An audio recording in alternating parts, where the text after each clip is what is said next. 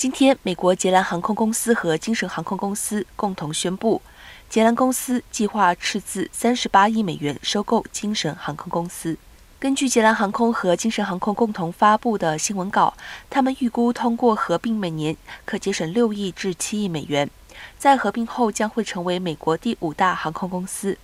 美国其他四大航空公司分别是美国航空、达美航空、联合航空和西南航空。捷兰航空执行长海斯表示，相信捷兰航空可以成为唯一解决美国航空业缺乏竞争和四大航空公司持续主导业界问题的航空公司。但他也说，即使跟金蛇航空公司合并，捷兰航空规模仍比四大航企小得多。